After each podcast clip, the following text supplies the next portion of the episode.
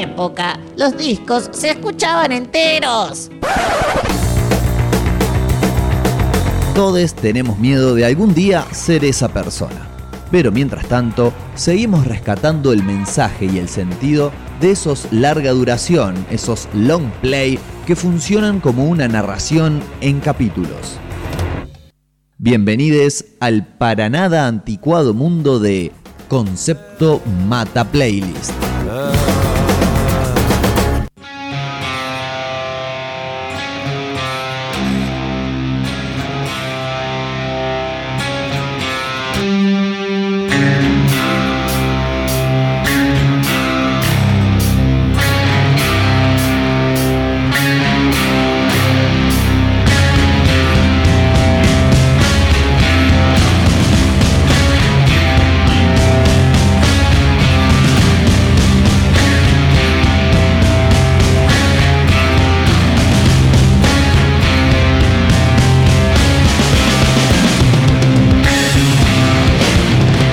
Así empieza, así arranca no solamente este bloque Concepto Mata Playlist de la jornada de hoy, sino que también así arranca Oblivion, el tema con el cual además empieza Crack the Sky, el cuarto disco de la banda estadounidense de Atlanta, Georgia, ¿eh? la banda Mastodon, disco editado o lanzado el 24 de marzo, ah, mi cumpleaños, mira, el 24 de marzo del 2009, este, y que, eh, no sé en términos de ventas, pero en lo que es términos de reconocimiento y de alabanza, le podríamos decir, es hasta ahora el disco más laureado de esta banda que, como dijimos en la introducción y volvemos a repetir, muchas veces hemos señalado en este programa como uno de los actos, ¿eh? una de las bandas de metal más prominentes del siglo XXI, del cual ya vamos una quinta parte, ¿eh? del siglo XXI todavía ya no está tan nuevito como pensábamos. Este disco, este, bueno, sigue de alguna forma sabiendo que en este bloque hablamos de discos conceptuales, voy a hacer otro chivo. ¿eh? En la jornada de hoy, Eh, ya que hablo de discos conceptuales, les recomiendo que escuchen los viernes a las 18 La Máquina de Russell. Acaba de pasar el spot, eh, un programa donde se habla, entre otras cosas, de discos conceptuales. Lo hicieron con un programa muy interesante el eh, pasado viernes. Y si no me equivoco, mañana van a estar hablando de shows ¿no? en vivo que aportan más que lo meramente musical, que son verdaderamente shows. Así que bueno, eh, una propuesta muy interesante para que puedan escuchar, claro, acá en el sótanorock.com. Dicho esto, en este bloque nos encargamos de analizar discos conceptuales y este claramente lo es. Y como suele pasar también con muchos de los álbumes que analizamos acá, es conceptual en más de una forma. A- eh, de ya de, movida y en primera instancia, este disco tiene tres cuestiones más o menos que lo hacen conceptual. Por un lado, eh, cuenta una historia, una- narra una historia este, de forma lineal, pero una historia, un delirio absoluto, eh, incorporando elementos de metafísica, de astrología, de astronomía, de místicos rusos, de historia rusa eh, real, de, bueno, muchas cuestiones más. Eh, eso por un lado. Por otro lado, también representa dentro de la discografía de Mastodon eh, este cuarto disco, o, en los cuatro primeros discos, vamos a ordenarnos mejor, fueron representando cada uno un, este, un elemento diferente. Remission, el primero, este, eh, hablaba del fuego, Leviatán, inspirado en la obra Moby Dick, claramente hablaba del agua, eh, y Blood Mountain, o sea, una montaña, hablaba de la tierra. Y uno dirá, bueno, entonces este, Crack the Sky, eh, abrir el cielo, habla del aire. Mm, No, ahí se acabó lo previsible porque habla de el quinto elemento. No la película con Bruce Willis y Mila Jovovich, sino de el éter o lo etéreo, ¿eh? que es esta postulación de que existe un quinto elemento que es lo etéreo y que es, eh, representa el alma, el espíritu, que no solamente los seres humanos o incluso los animales tienen, sino que todo, ¿eh? vegetales, incluso todo lo que existe en el planeta Tierra tiene una dimensión espiritual que está compuesta por este elemento. Y por tercer lugar tenemos también que el disco en sí es prácticamente en su conjunto una dedicatoria a Sky, Sky Taylor, eh, la hermana del baterista Brand Taylor, que se suicidó a los 14 años cuando eh, Brand tenía apenas un año menos que ella, así que fue un gran impacto en su vida. Es por eso que el disco se llama Crack the Sky, que significaría romper el cielo, pero con una E al final, eh, como agregándole esa letra a lo que es la pronunciación o la escritura habitual de la palabra cielo en inglés, porque ese era el nombre entonces de, la hermana del baterista. Y son historias que van a ir recorriendo el álbum y se van a ir entrelazando. Esta narración de, eh, vamos a ser más concretos, una persona parapléjica que tiene la habilidad de proyectarse astralmente, pero se le va la mano, se va de mambo y llega muy cerca del sol, el cordón dorado que lo une a su cuerpo, el cual le sirve para volver, se quema y entonces se queda vagando en el espacio. Eso es lo que cuenta la primera de las canciones, ¿eh? la que acaba de terminar, que se llama Oblivion.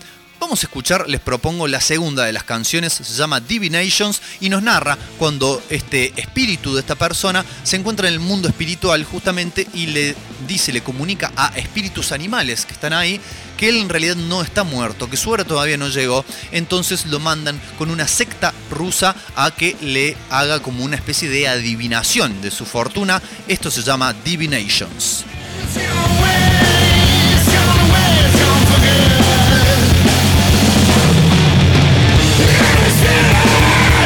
Candy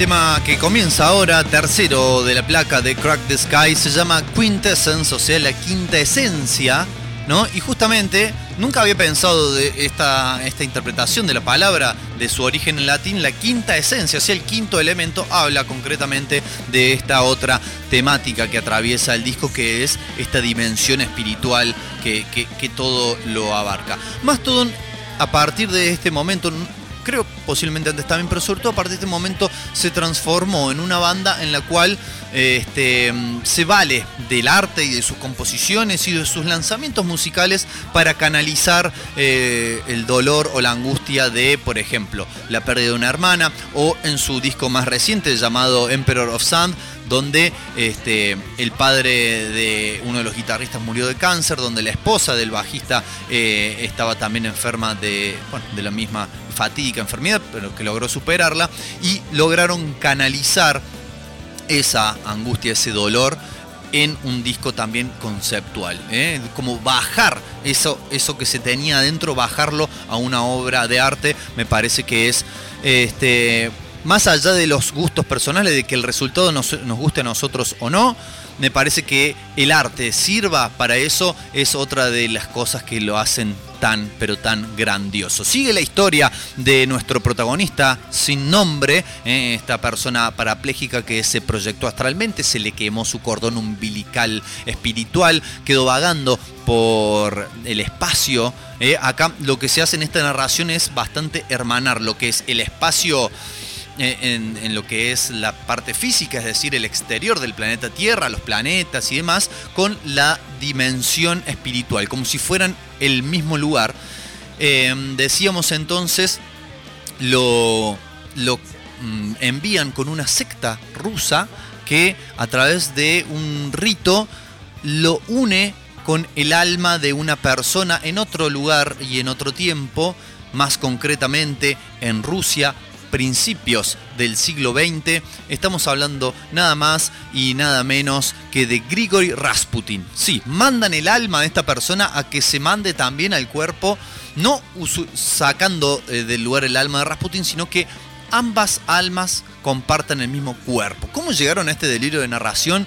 No lo dicen. Si bien en varias entrevistas han contado cómo se desarrolla la historia, en ningún momento dicen, no, la verdad que estaba leyendo un libro de historia rusa y dije, podría haber otra alma y me parece que hay lugar y lo mandaron. La cuestión es que allá va eh, esta alma y esto da paso entonces a uno de los temas más extensos del disco. Tiene dos temas realmente muy largos. Este en concreto dura 10 minutos 54, no lo vamos a poder escuchar entero, pero se llama El Zar The Tsar y narra no solamente la historia de el final de Rasputín, cómo intentó usurpar el trono del zar, cómo fue asesinado, cuestiones que sucedieron, como decíamos, en la historia, en la realidad, y cómo a partir de ese asesinato, las dos almas que habitaban ese cuerpo vuelven nuevamente al plano espiritual a través de, claro, la rajadura en el cielo que le da nombre al disco y a partir de ahí eh, la cruzada, la odisea que tiene lugar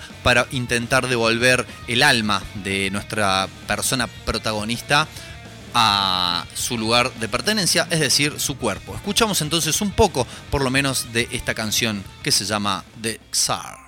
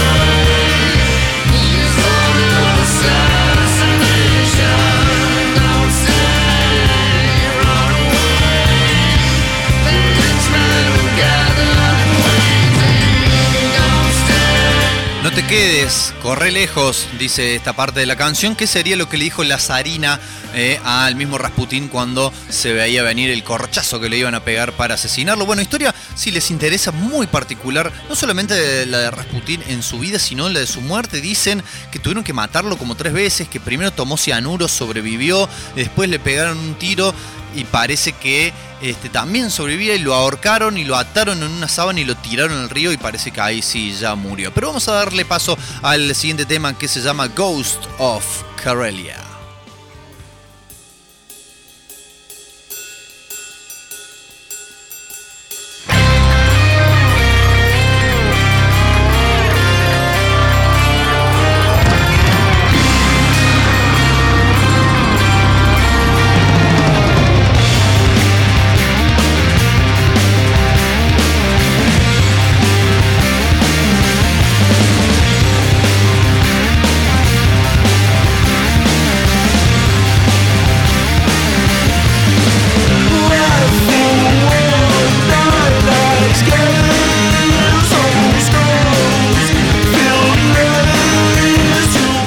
Para contarles mientras el tiempo nos apremia, ya seguimos con la narración, pero aprovecho para mm, contarles y abordar un poco la cuestión sonora ¿no? del disco, ya que hasta ahora hemos hablado de los conceptos narrativos o del concepto general del álbum.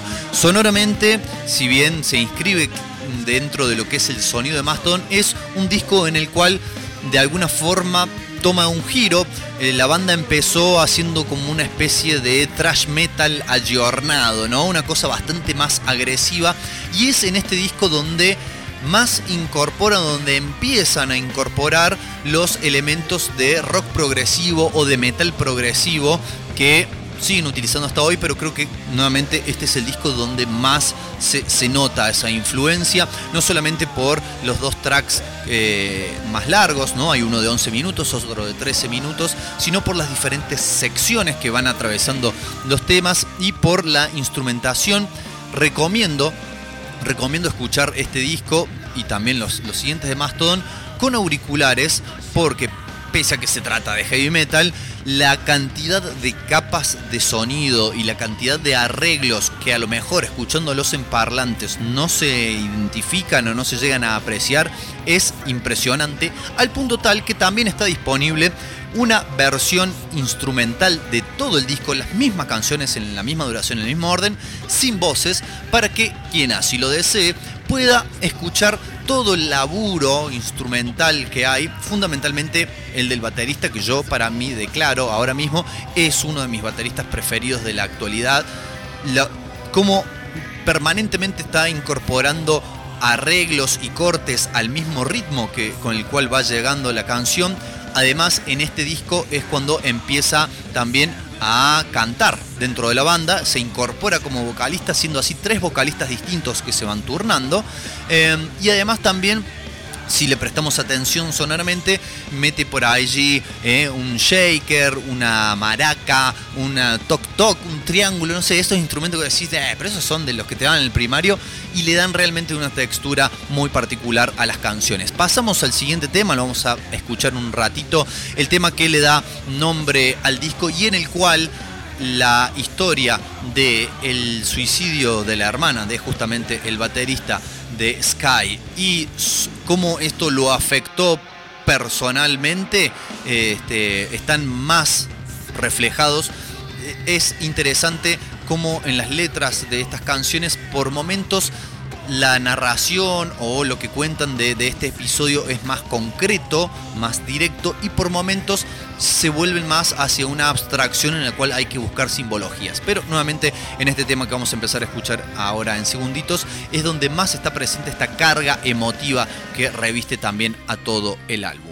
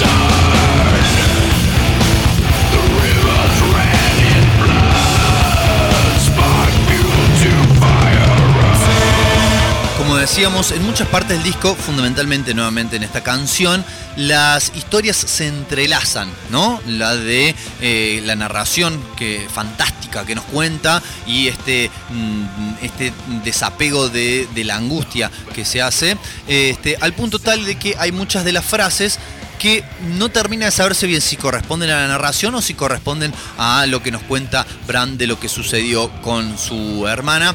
En este punto de la narración, eh, el espíritu del protagonista junto con el espíritu de Rasputin, que al ser una persona, esto es muy genial, al ser una persona que tiene mucha experiencia en proyectarse al plano astral, intenta ayudarlo al protagonista a volver a su cuerpo antes de que sea demasiado tarde, porque claro, para la gente que no lo sabe, que él abandonó su cuerpo, piensan que está muerto y posiblemente lo entierren, ¿no? Haciendo que la vuelta a su cuerpo sea totalmente infructuosa. Entonces tienen que volver a su cuerpo a tiempo y en el camino van encontrando algunos obstáculos como por ejemplo tener que enfrentarse a divinidades tibetanas que aparecen por allí en la narración o inspiradas por lo, por lo que en algunas, eh, digamos, de las concepciones de las religiones tibetanas se tiene de que tras la muerte aparecen eh, dioses llenos de ira con nueve ojos y